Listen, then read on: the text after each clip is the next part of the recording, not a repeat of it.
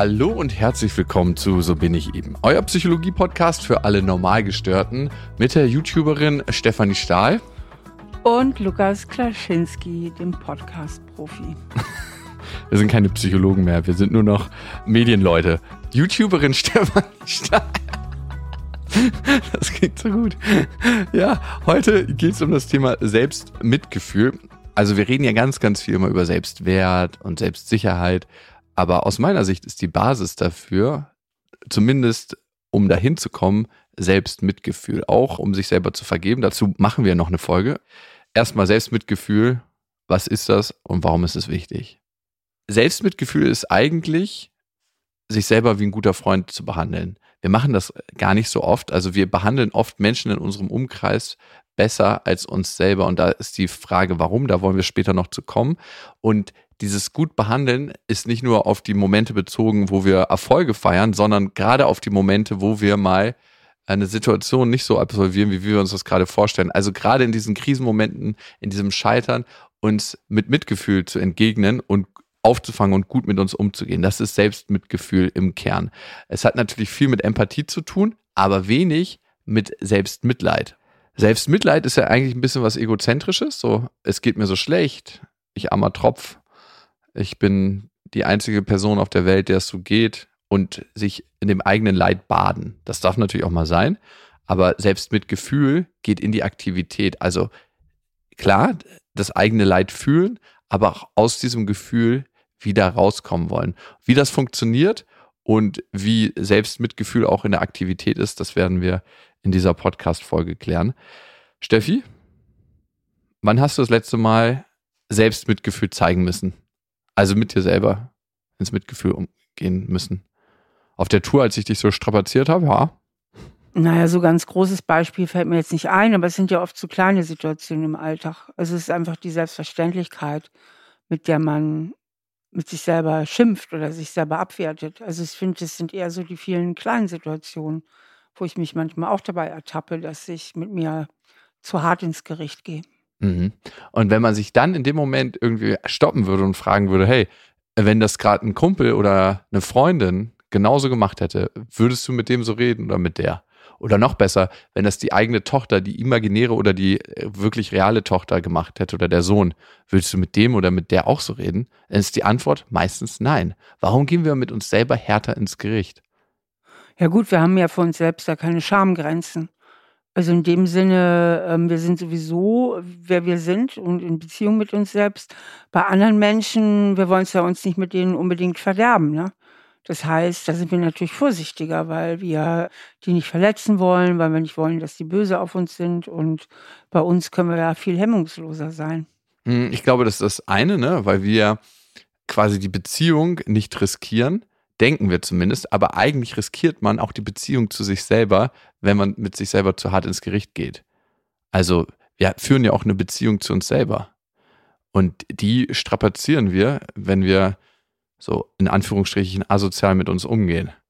Das ja, richtig, genau. Und viele Menschen tun das ja auch gewohnheitsmäßig, die immer nur mit sich am Meckern und am Schimpfen sind und sich permanent selbst abwerten. Und Genau, das hat ja oft so die Funktion, sich selbst anzutreiben, irgendwie besser zu werden oder eben auch die Funktion, ja, einfach auch einen gewissen Frust abzubauen, auch an sich selber. Mhm. Und dieses Besserwerden, das ist ein weit verbreiteter Irrglaube, dass wenn ich den inneren Kritiker abschalte, dass ich dann keine Motivation mehr habe, besser zu werden und dass der innere Kritiker dafür sorgt, dass es jemanden gibt, der hinter mir steht und mir in den Arsch tritt. Die Forschung zeigt ein ganz anderes Bild. In dem Moment, wo der innere Kritiker darauf reagiert, wenn ich scheiter, bin ich ja in so einem Vermeidungsmodus und dieser Modus sorgt dafür, dass Adrenalin ausgestoßen wird und Cortisol, also ein Stresshormon. Ich bin permanent eigentlich in einem Stresszustand, in einem Fight-of-Flight-Modus und habe gar nicht die Chance, mein maximales Potenzial auszuleben. Das ist so krass. Und während ich, wenn ich selbst wohlwollender mit mir umgehe, in einem gelassenen, in einem ruhigeren Zustand bin und die Ausschüttung von Oxytocin gefördert wird, eigentlich ja auch ein Bindungshormon, also was auch beim Kuscheln freigesetzt wird. Und aus diesem Zustand der Entspannung habe ich viel mehr Optionen. Also das ähnlich gleichzusetzen wie, ich weiß nicht, ob du das kennst, wenn du so richtig in Wut bist. Ja, kennst du. Ja, was ist, wenn, natürlich kennt man das, wenn man richtig in Wut ist. Ich meinte jetzt dich speziell, ob du das kennst. Ja, klar. Ja, ist ja in Ordnung, muss jetzt nicht gleich wütend werden. Auf jeden Fall finde ich, das merke ich bei mir, immer wenn ich aus dieser Wut rauskomme, dann, innerhalb der Wut hat man ganz wenig Optionen zu handeln. Da gibt es eigentlich nur so Rückwärtsgang rein, volle Kanne zurück oder Vorwärtsgang rein, volle Kanne nach vorne. Und in dem Moment, wo wir in einem Entspannungszustand sind und dafür sorgt Selbstmitgefühl, macht sich eine ganze Palette an Möglichkeiten auf. Auch dieses sich selbst ertappen und umschalten ist viel, viel leichter möglich, wenn ich in einem Entspannungszustand bin. Wenn die Möglichkeit besteht, Fehler zu machen und da auch trotzdem aufgefangen zu werden. Wie steht das denn überhaupt bei dir, Lukas? Bist du jetzt der Typ, der da immer so milde mit sich umgeht oder mehr der mit sich selber schimpft? Mm, ich bin milder geworden über die Jahre. Ich glaube aber auch, dass so ein verdeckter Mechanismus da bei mir läuft. Also, mm, wie soll ich das beschreiben? Also, ich sag dir mal die letzten fünf Jahre oder die letzten zehn Jahre. Ich war eine ganze Zeit lang sehr, sehr arbeitswütig und war wirklich jeden Tag mehrere Stunden auch am Samstag und am Sonntag am Arbeiten. Ähm, seitdem meine Tochter auf die Welt gekommen ist, habe ich da einen Gang zurückgefahren. Aber gerade im letzten Jahr ist es wieder mehr geworden. Und da gibt es schon einen ganz, ganz harten inneren Antreiber in mir, der sagt so, ah, okay, jetzt chillen. Wirklich? Also, bis 21 Uhr abends. Klar, vielleicht gucken sich andere gerade eine Serie an, aber du, warum? Also, ist es jetzt das noch schnell abarbeiten? Ganz, ganz oft ist so dieser Mechanismus, ja, du kannst dir eine Pause gönnen, aber du kannst das ja schnell noch jetzt hier erledigen. Oder das müsste jetzt auch noch gemacht werden. Und die Frage ist, warum lade ich mir so viel auf und warum habe ich da wenig Selbstmitgefühl? Und äh, das äh, exploriere ich gerade. Und ich weiß aber, dass ich in Situationen, wo ich scheitere, auf jeden Fall mehr Selbstmitgefühl zeige als noch vor ein paar Jahren. Also, dass ich viel wohlwollender mit mir bin. Ja, aber wenn du jetzt so schlecht Pausen machen kannst, dir so wenig vielleicht auch Freizeit gönnst und so weiter oder zu wenig Genuss gönnst, was auch immer. Ja, du bist ja ein Genussmensch, du kannst es gut. Ich ja, ich bin ja ganz anders als du. Das stimmt. Aber was will denn deine Psyche für dich tun? Also sie hat ja irgendeinen, verfolgt ja einen positiven Nutzen. Also wenn dieser innere Antreiber, dass du dir so wenig gönnst an Freizeit, der verfolgt ja eine positive Absicht und die muss man kennen. Wenn man die nicht kennt, dann kann man die nicht integrieren in das neue Verhalten. Also was das bedeutet, erkläre ich gleich, aber lass uns doch erstmal nach deiner positiven Absicht gucken. Finanzielle Sicherheit? Mhm. Ähm, also Sicherheit ist dir ein wichtiges Bedürfnis. Also dein Bedürfnis nach Sicherheit ist dann höher als dein Bedürfnis, mal, was weiß ich, einen relaxten Abend oder so zu haben. ja, ich würde schon sagen. Kreativität und diese ausleben? Mhm, das wäre jetzt was sehr Konstruktives auch nochmal, dass du halt auch Lust und Spaß hast bei der Total. Arbeit. Also, ich meine, eigentlich sind wir ja gerade bei der Arbeit und irgendwie auch nicht. Ne? Weißt du Mhm. was? Ganz, ganz viele Sachen, die ich mache, fühlen sich gar nicht wie Arbeit an. Also, dass wir jetzt gerade hier einen Podcast aufzeichnen und dass das auch Teil meiner Arbeit ist, ist eigentlich unbegreiflich für mich. Und trotzdem weiß ich, wenn ich ein paar Podcasts aufgezeichnet habe, ähm, dann noch was auf Instagram gemacht habe, dann noch äh, in meiner Firma gearbeitet habe, dass das ein Tag voller Arbeit war. Und trotzdem gibt es dann einen Teil, wo ich sage, es fühlt sich nicht wie Arbeit an. Ja, eben, dann ist es ja aber auch vielleicht gar nicht so ein gutes Beispiel. Ich meine, wenn dir das so viel Spaß macht, wenn das für dich ist wie ein Hobby, dann machst du es vielleicht definitiv auch lieber als irgendwas anderes an Ja, zum Teil, aber trotzdem merke ich, dass es auch erschöpfend ist, weil es so viel ist. Mhm. Also, dass ich es total genieße, aber dass es auch ein bisschen zu viel ist. Ich nenne dir ein Beispiel. Ich habe äh, beruflich eine Tirolreise gemacht und ich war dort den Jakobsweg laufen und am Anfang der Reise habe ich so gedacht, so, oh, okay. Zwei Monate bevor es zustande gekommen ist, dachte ich mir so, wie geil, ey. Du machst beruflich eine Tirolreise, läufst da den Jakobsweg. Als es dann fünf Tage davor dazu kam, wo ich wusste, es rückt jetzt näher, dachte ich, oh, ich habe gerade so viel zu tun, das passt jetzt gerade gar nicht rein. An dem Tag selber dachte ich so, okay, so gestresst warst du schon ganz lange nicht mehr und jetzt musst du noch diese Wanderung machen. Bis ich auf dem Weg dann gemerkt habe, okay, krass, jetzt weißt du gerade, wo das Problem ist. Du läufst und läufst und läufst und kommst das erste Mal wieder zur Ruhe und kannst auch genießen, weil du eigentlich immer die ganze Zeit nur am Abarbeiten warst. Und diesen Kreislauf würde ich gerne manchmal durchbrechen. Also, dass ich auch aus diesen schöne Dinge abarbeiten Modus rauskomme. Gut, und da sind wir natürlich jetzt bei einer anderen Begrifflichkeit angelangt. Wir haben zum einen das Selbstmitgefühl, was ja das Thema des Podcasts ist, aber was da ja ganz ineinander greift, ist eigentlich die Selbstfürsorge. Mhm. Na, also, dass man dafür sorgt, dass man genügend Pausen hat, dass man Spaß am Leben hat, dass man auch Freude hat, dass man eben nicht nur auf einem Funktionsmodus ist. Ne? Und da scheint es eben manchmal bei dir zu hapern. Äh, du fühlst dich sehr angetrieben und die Prävention wäre ja, dir weniger aufzuheißen. Nur so würde es ja gehen. Genau, und dann kommt wieder eine geile neue Sache, die ich als Option reinbekomme und dann sage ich, die mache ich auch noch schnell oder meine Mitarbeiterin sagt, hey, ich finde bei dir keine Termine mehr und dann sage ich, ja, okay, dann sage ich meinen äh, Sport ab, dann planen wir den da ein. Und da brauchst du irgendwie so einen Stoppmechanismus, da brauchst du Selbstfürsorge und aber auch Selbstmitgefühl. Und ich merke, und das ist leider ein Kreislauf, wo ich manchmal reingerate, dass ich die Schritte, die es braucht, um Selbstmitgefühl zu erlernen oder aber auch einzuhalten, manchmal überspringe. Und damit sind wir bei einem wesentlichen Punkt, dass das Selbstmitgefühl erstmal ein Gefühl für sich selbst verlangt. Mhm. Na, das heißt, wenn du zu wenig deine eigenen Grenzen spürst und vielleicht zu wenig spürst, auch, wie viel will ich wirklich arbeiten oder jetzt habe ich auch mal Lust, was ganz anderes zu tun. Ne? Also es kann ja sein, dass du dazu neigst, manchmal in einen Funktionsmodus zu gehen, wo mhm. du gar nicht mehr so gut spürst, dich selber spürst, was ist jetzt zu viel, was kann ich noch machen mhm. und was sollte ich nicht machen. Denn das ist ja eigentlich auch die Voraussetzung, dass man diese Grenzen über wahrnimmt und fühlt, dass man sie setzen kann. Mhm. Ja, die Frage ist, spüre ich die? Ich denke mir immer, ich bin so energiegeladen, dass ich Energie habe, um alles zu machen. Und dann merke ich manchmal am Ende des Tages so, boah, alter Schwede, was war das für ein Tag? So, wenn alles wummert und pochert. Ich spüre aber die Grenze nicht 100% auf dem Weg dahin, sondern erst, wenn es still wird. Aber es wird so selten still.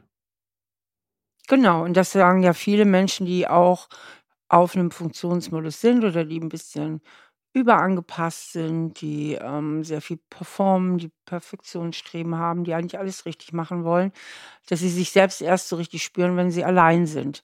Das mhm. heißt, dass du eventuell oder vielleicht wahrscheinlich so ein bisschen manchmal den Kontakt auch zu dir selbst verlierst im Arbeitsalltag.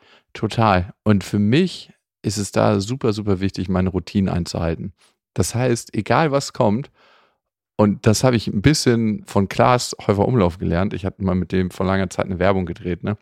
Und ich meinte so, hey, können wir um neun anfangen? Und er meinte zu mir, nee, da ist noch meine Zeit mit meinem Sohn und mit meinem Kind und ich so, ja, das eine Mal wäre das doch möglich, das zu brechen. Und er meinte so, nee, auch dieses eine Mal nicht. Und ich hatte damals noch kein Kind, um das nachempfinden zu können. Aber es ist ja nicht nur für das Kind, was man im Außen hat, sondern auch das Kind an einem selber, dafür Sorge zu tragen, dass das nicht durchbrochen wird. Das heißt, wenn du einmal anfängst, die Routine zu brechen, gibt es tausend Gründe, das immer wieder zu tun. Und er hat einfach gesagt, nee, ist nicht. Das ist meine Zeit mit ihm und hat das einfach 100% durchgezogen. Und da dachte ich, ja, Mann, ey, dieses einmal kann das doch brechen. Und ich habe erst ein paar Jahre später, als ich selbst Vater wurde, kapiert, dass wenn er das macht, dass eigentlich alles einstürzt und dass es so gut ist, diese Routine zu wahren. Und ich habe das für mich auch eingeführt, bei meiner Tochter, bei mir selber bin ich viel inkonsequenter und ich merke, wenn ich meine Routine einhalte, wenn ich morgens meine Übungen mache, sind es die fünf Tibeter, Körperscan und besonders Meditation, das ist nämlich ein wichtiger Punkt für Selbstmitgefühl. Dann fällt mir das leichter zu bemerken, hey, ich komme hier aus meinem Takt raus. Ja, und ich denke, was ich bei dir immer auch so raushöre, ist, dass du vielleicht auch nicht immer klar in deiner Entscheidung bist. Weil da ist eine Ambivalenz, die ich bei dir höre. Mhm. Nämlich die Lust an der Arbeit, es bringt dir Spaß, dein Ehrgeiz, deine Energie, dein Streben letztlich auch nach Erfolg. Also da ist auch so etwas, eine ganz starke Kraft in dir, die unbedingt nach vorne will. Also auch im positiven Sinne. Ich meine, das ist gar nicht negativ oder so. Das heißt, du bist auch nicht immer so dafür, dich zu schonen. Nee, das stimmt. Auf jeden Fall. Nicht immer. Nee, aber trotzdem merke ich, dass die Routinen für mich wichtig sind, um auch richtig 100% einsatzbereit zu sein. Und da, finde ich, ist auch so die wichtige Krux, man sollte selbst Mitgefühl jetzt nicht dafür nutzen, um leistungsfähiger zu werden, um wieder ein weiteres Instrument zu haben, sich zu steigern.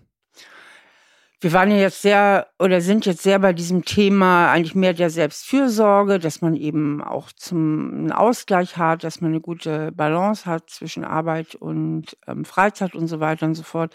Aber eigentlich meint dieser Begriff des Selbstmitgefühls ja auch ganz viel den eigenen Umgangston sich selbst gegenüber. Du hast jetzt schon öfter mal den inneren Kritiker erwähnt eigentlich reden wir ja auch viel vom Schattenkind. Ich mhm. selbst benutze den Begriff des inneren Kritikers jetzt nicht so oft, aber es ist auch wirklich beliebig, wie du es jetzt nennst. Aber es gibt ja diese Stimmen in einem, die schnell mal in die Abwertung gehen.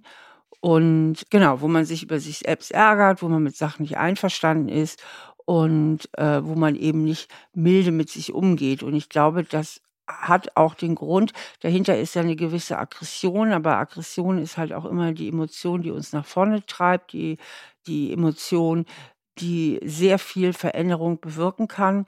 Und deswegen neigen wir eher dazu, ein bisschen aggressiver mit uns zu sein, als zu viel ins Mitgefühl zu gehen, weil ich glaube, dahinter ist auch so eine Sorge, man könnte dann vielleicht auch zu lasch werden ne? oder mhm. zu wenig, also einfach Energie darüber verlieren, ja, wenn immer alles so schön ist und so toll und Eiterdei und so weiter und so fort, so diese Angst, ähm, dann irgendwo stehen zu bleiben und dann ja. bricht, bricht dir das ganze Kartenhaus zusammen, was ich mir aufgebaut habe. So ein bisschen, so ein Gefühl ist dahinter. Mhm. Wenn ich jetzt an Tempo verliere, dann bricht die ganze Welt, die ich mir aufgebaut habe und die ich auch liebe und die schön ist, eigentlich ein Stück weit zusammen. Mhm. Und ja, das ist auf jeden Fall ein Prozess, daraus zu kommen.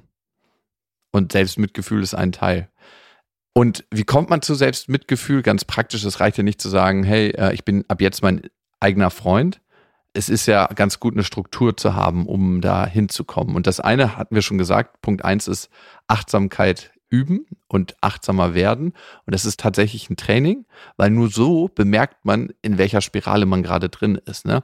Wenn es keine Achtsamkeit gibt, und klar, Achtsamkeit ist ein absolutes Modewort und nervt auch ein bisschen, aber wenn es keine Achtsamkeit gibt, oder hast du ein anderes, schöneres Wort dafür? Aufmerksamkeit. Aufmerksamkeit sich selbst gegenüber, dann kann ich nicht bemerken, ab wann ich wieder in meinen Strudel gerate. Und Achtsamkeit trainieren, Aufmerksamkeit sich selbst gegenüber, da gibt es tausend Übungen. Eine ist ein Körperscan zu machen, von Kopf bis Fuß einmal durchzugehen. Wie fühle ich mich gerade emotional und wie fühlt sich meine Nase an? Wie fühlt sich mein Mund an, mein Kinn, mein Brustkorb? Das hilft auch, wenn man wieder fühlen lernen will. Ne? Das ist ja eine Übung, die du bei dir in der Praxis machst, oder? Ja, also ich empfehle immer Menschen, die einen schlechten Kontakt zu ihren Emotionen, zu ihren Gefühlen haben, dass sie es auch erstmal über den Körperweg versuchen können, weil der Körper präsentiert ja auch unsere Emotionen. Also jede Emotion, die wir haben, ist ja auch ein körperliches Gefühl, ein Kribbeln, Ziehen, mhm. ein Klopfen, was auch immer.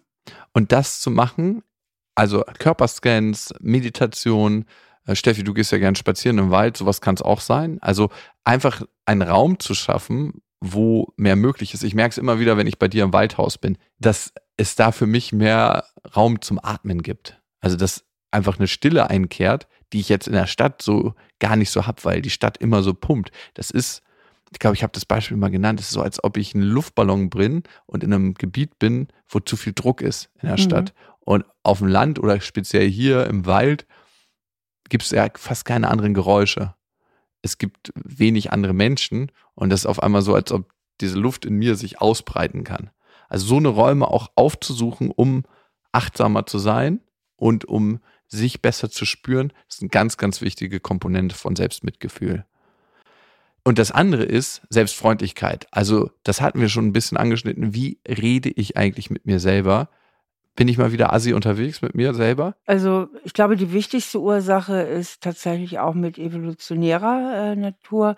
Unser Gehirn sucht ja immer nach Fehlern, ähm, mhm. weil im Zweifelsfall kann das ja überlebensrettend sein, wenn wir rechtzeitig die Gefahr erkennen, mhm. auch rechtzeitig die Gefahr bei uns selber erkennen, also wo wir ein Defizit haben, wo wir eine Schwäche haben und deswegen vielleicht nicht mehr anschlussfähig sind, also mhm. an die Gruppe.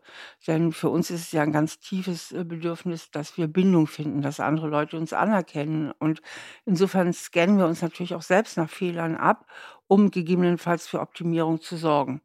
Und es ist halt ganz normal auch und völlig natürlich, dass man sich über Fehler nicht freut. Mhm. Beziehungsweise über das, was man selber für sich als einen Fehler bezeichnet. Das ist ja Mhm. hochgradig subjektiv, ne? Gut, gibt natürlich auch ge gesellschaftliche Normen, was gut und was schlecht ist. Wir haben klare Schönheitsideale und so weiter und so fort. Ja. Und es ist sehr viel einfacher, diesem Schönheitsideal nicht in allen Punkten zu entsprechen. Jeder hat irgendwo seine Schwächen. Und dann kommt natürlich auch eine gewisse unterschwellige Angst auf, deswegen vielleicht ähm, auch irgendwo nicht mithalten zu können, nicht angenommen zu werden und auch eine Frustration über die eigenen Schwächen oder was man selbst darunter versteht. Und diese Frustration führt eben schnell in einen gewissen Unmut. Und schon sind wir bei einer Verbalisierung. Guck mal, wie du wieder aussiehst. Guck dir mal deinen fetten Arsch an. Wie soll denn das mit dir weitergehen? Das kommt eben von der blöden Fresserei, weil du dich einfach nicht zusammenreißen kannst. So, ne? Solche inneren Dialoge werden dann ja eben geführt, die natürlich den Zweck haben, ja, letztlich im Grunde genommen etwas Gutes für sich zu tun, letztlich einen zu motivieren, es in Zukunft besser zu machen, nur dass das meistens so einfach nicht gelingt. Also ich sehe einen ganz wesentlichen Punkt Mhm. darin, dass das gar nicht so viel nur mit jetzt Prägung und sonst was zu tun hat, sondern auch mit unserem evolutionären Gehirn, was immer dazu neigt, leicht ins Negative zu kippen. Aber ich ne? krieg gerade richtig Bock auf Schokolade, wenn du von Essen erzählst. ich glaube, was du gesagt hast, ist genau richtig. Diese evolutionäre Prägung, also unser Gehirn hat einfach negativ Bias und es ist viel, viel leichter, negativ zu denken als positiv. Und das wirkt sich wiederum auf alle Lebensbereiche aus. Also einmal den elterlichen Bereich, dass wir zum Beispiel negativ von unseren Eltern dahingehend geprägt sind. Und das ist ja nicht nur, wie gehen unsere Eltern mit uns um, sondern auch vor allem, wie gehen unsere Eltern mit sich selber um. Welchen inneren Dialog haben sie, den wir am Verhalten auch als Kinder ablesen können? Und der hat auch zugrunde liegend die evolutionäre Prägung. Und dann der gesellschaftliche Kontext. Was ist in unserer Gesellschaft Uso? Ne? Eigenlob stinkt, da gibt es ja tausend Sprüche in die Richtung. Und Bescheidenheit ist eine Zier.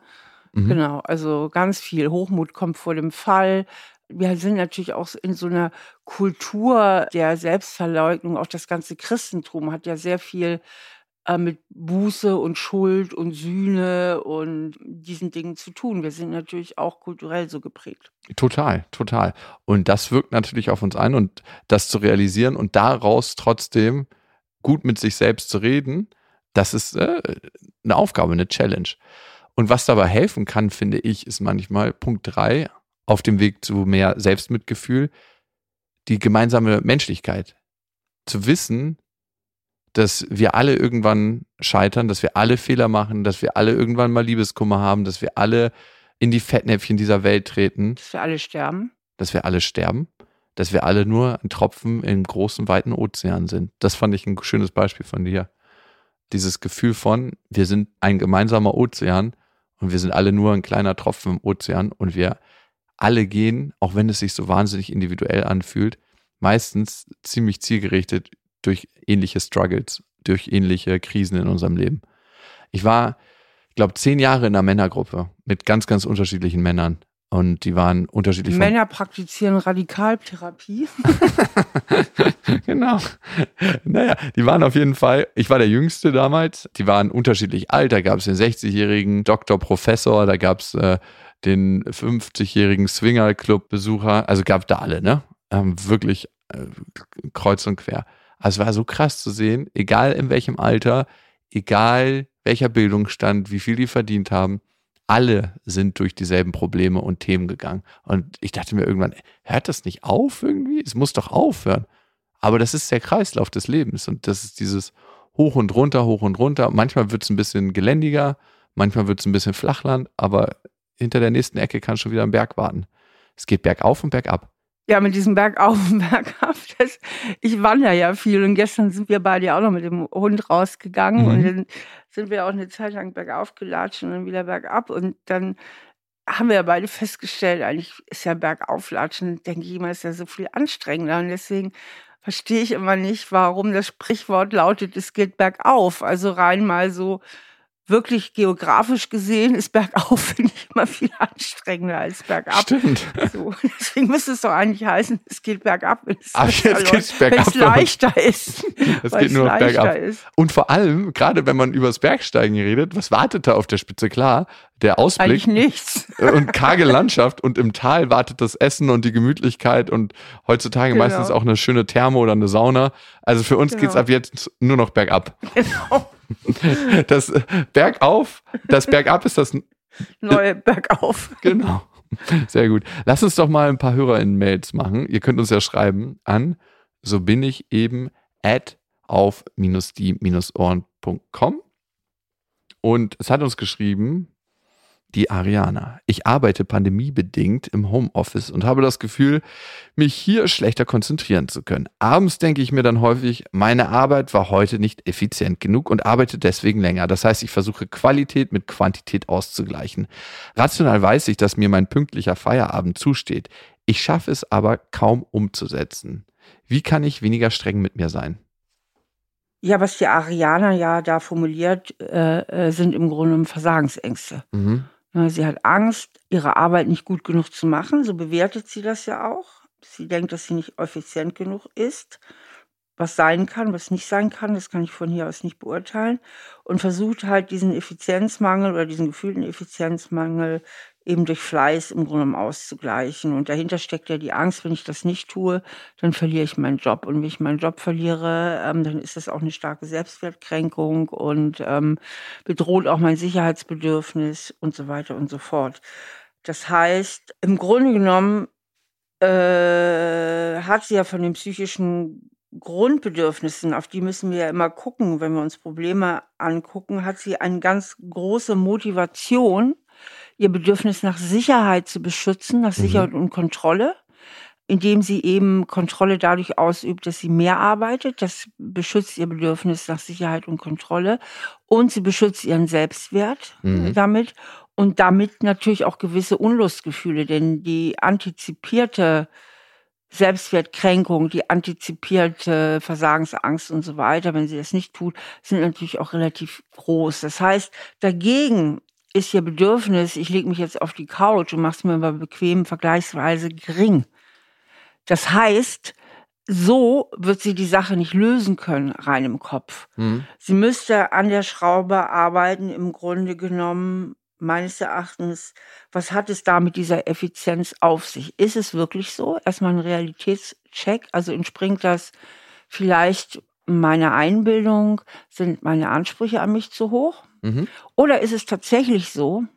Und dann müsste ich die Ursachen finden. Warum brauche ich mehr Zeit für die Arbeit, als es eigentlich nötig ist? Und erst dann, wenn Ihr Sicherheitsbedürfnis befriedigt ist, in dem Sinne, okay, ich bin effizient genug, legen sich die Versagensängste. Und dann fällt es natürlich auch viel, viel leichter, Feierabend zu machen und zu sagen, so, jetzt habe ich mal Zeit für mich. By the way, ein Chef zum Beispiel kann das von außen gar nicht so richtig erkennen. Machst du das in deiner Arbeitszeit oder arbeitest du darüber hinaus? Und meistens sind, gerade wenn du in großen Firmen arbeitest, ist es gar nicht ersichtlich, wie viel du arbeitest. Also so, so richtig. 20 Prozent mehr oder weniger kann man nie von außen sehen. Aber auch ich als Chef schätze total die Mitarbeiter, die sich gut abgrenzen können, weil ich weiß, die sind verlässlich, sich selbst gegenüber und aber auch der Firma, weil sie dafür sorgen, dass sie sich nicht überarbeiten und dafür halt dastehen. Also jemand, der seine Grenzen kennt, läuft ja weniger Gefahr, über seine Grenzen rüber zu gehen und irgendwann zum Beispiel im Burnout zu landen. Und das finde ich ist ja auch ganz wichtig, dass man auf der Ebene für sein Team und für seine Arbeit da ist und vor allem auch für sich selber. Genau, in diesem Zusammenhang geht es auch nochmal um die Selbstfürsorge. Sie sagt ja eben diese mangelnde Effizienz. Ähm, vielleicht sind die Umstände einfach im Homeoffice sehr suboptimal, dass sie nicht genügend Technik zu Hause hat oder dass sie halt zu viel Ablenkung hat, weil zu Hause noch Kinder sind und Mhm. pipapo. Das heißt, da wäre es eben auch wichtig, dass sie guckt und besser für sich sorgt, die Verantwortung dafür zu übernehmen, dass ihre Arbeitsbedingungen auch wirklich so sind, dass sie ihre Arbeit ganz gut wegarbeiten kann. Und davon abgesehen ist es eben auch immer wichtig zu sagen, ich gebe innerhalb der Zeit, der Arbeitszeit, die ich habe, mein Bestes. Und dann darf ich einfach auch mal Feierabend haben, dann darf ich einfach auch mal Freizeit haben. Und nochmal was aus der Arbeits- und Organisationspsychologie, was wir selten behandeln. Wir tendieren dazu, beim Arbeiten unsere Arbeit nicht vorher zu strukturieren, sondern einfach so wahllos abzuarbeiten. Und wenn wir mal gucken, wie viel Qualitätsarbeitszeit wir wirklich am Tag zur Verfügung haben, sind das so zwischen zwei und drei Stunden. Danach wird alles ein bisschen schwammiger und gar nicht mehr so gut on point. Ich weiß nicht, ob du es kennst vom Bücherschreiben. Kannst du neun oder zehn Stunden am Tag ein Buch durchschreiben? Ich kann höchstens drei Stunden schreiben. Genau, da haben wir es. Diese drei Stunden Qualitätszeit. Und es ist sehr, sehr ratsam zu gucken, was habe ich denn heute auf meiner Liste zu tun und die Arbeit, die am meisten Qualität braucht, wirklich in diese drei Stunden zu packen und alles andere, so E-Mails so nachschleudern und abarbeiten, was wir ja manchmal leider gleich am Anfang machen, wo wir noch total energetisch sind, nach hinten anzustellen. Richtig. Also absolut richtig deine, dein Buch, da hast du dir auch immer Zeitfenster für genommen. Vormittags auch immer. Ne? Genau, für mich Weil ist das auch meine vormittags. beste Arbeitszeit ist. Ja, das muss man rausfinden für sich. Manche funktionieren am Nachmittag besser. Ich auch total vormittags und morgens. Qualitätsarbeitszeit, keine Meetings rein. Am besten auch so Benachrichtigungen aus. Da macht man das, was am wichtigsten ist. Und da darf es dann auch keine Störung geben. Und die anderen Sachen, die kann man so ein bisschen nebenbei machen. Ja, so viel zu Ariana. Ähm, äh, wir hoffen natürlich, wir konnten dir ein bisschen helfen mit unseren Tipps, beziehungsweise auch ZuhörerInnen, die sich da sehr gut identifizieren konnten mit deinem Problem. Insgesamt geht es natürlich auch beim Selbstmitgefühl immer wieder auch um Glaubenssätze, die oft dahinter stecken. Menschen, die notorisch selbstabwertend mit sich reden, haben auch immer negative Glaubenssätze, die damit verbunden sind. Das heißt, es ist schon sehr sinnvoll, sich mal zu fragen, wenn ich denn immer so mit mir rede, welcher Glaubenssatz Mhm. steckt eigentlich dahinter und woher kommt dieser Glaubenssatz und wie könnte ich diesen Glaubenssatz eventuell auch verändern? Ja. Und damit im Zusammenhang natürlich wieder mein Steffi Stahl-Mantra ertappen und umschalten. Das heißt, immer wenn ich merke, ich gehe wieder in dieses Programm, mit der Selbstabwertung, mit diesen Glaubenssätzen natürlich umschalten. Steffi, eine Sache bei diesen negativen Glaubenssätzen und wie rede ich mit mir selber durch diese. Mein Geschäftskompagnon und ich, auch mein bester Freund, der hat viel Dinger mitbekommen, wie du schaffst das eh nicht, ist das nicht ein bisschen viel für dich von seiner Mutter, ne? Und wir gehen mittlerweile, wenn das so aufkommt ne, im Büro und wenn wir so bestimmte Situationen da haben, ich weiß nicht, ob das so förderlich ist, ist aber verdammt lustig für uns, damit so um, wenn irgendwas aufkommt und ich weiß, er bekommt jetzt dieses Gefühl von, du schaffst das eh nicht, schlüpfe ich so in die Rolle von seiner Mutter und sage, das ist jetzt ein bisschen viel für dich, das schaffst du eh nicht. Und dann müssen wir halt beide lachen, weil wir halt wissen, das ist halt dieser alte Satz, den er auch immer noch in sich drin hat manchmal, besonders wenn es so kritisch wird, wenn es so richtig heiß hergeht. Aber es ist so lustig, das ins Gegenteil zu verkehren durch Humor. Ja. Der Humor ist wahnsinnig heilsam oder kann wirklich sehr, sehr heilsam sein, weil Humor ja auch immer eine Distanzierung schafft. Ne? Stimmt, ne? ne?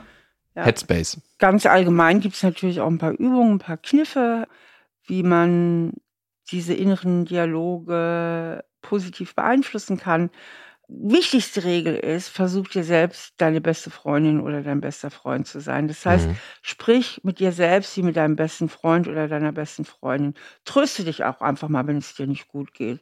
Sag dir: „Oh, mein armes Mäuschen, ach Mist, das habe ich jetzt aber wirklich verhauen und ich hatte mich so angestrengt, es hat trotzdem nicht geklappt.“ Beziehungsweise feier dich auch selbst, wenn du etwas wirklich gut gemacht hast. Also, nimm es nicht einfach nur so hin, sondern stell ruhig mal den Champagner kalt, mach was Schönes, feier es ein bisschen, geh lecker essen oder was auch immer dir gut tut.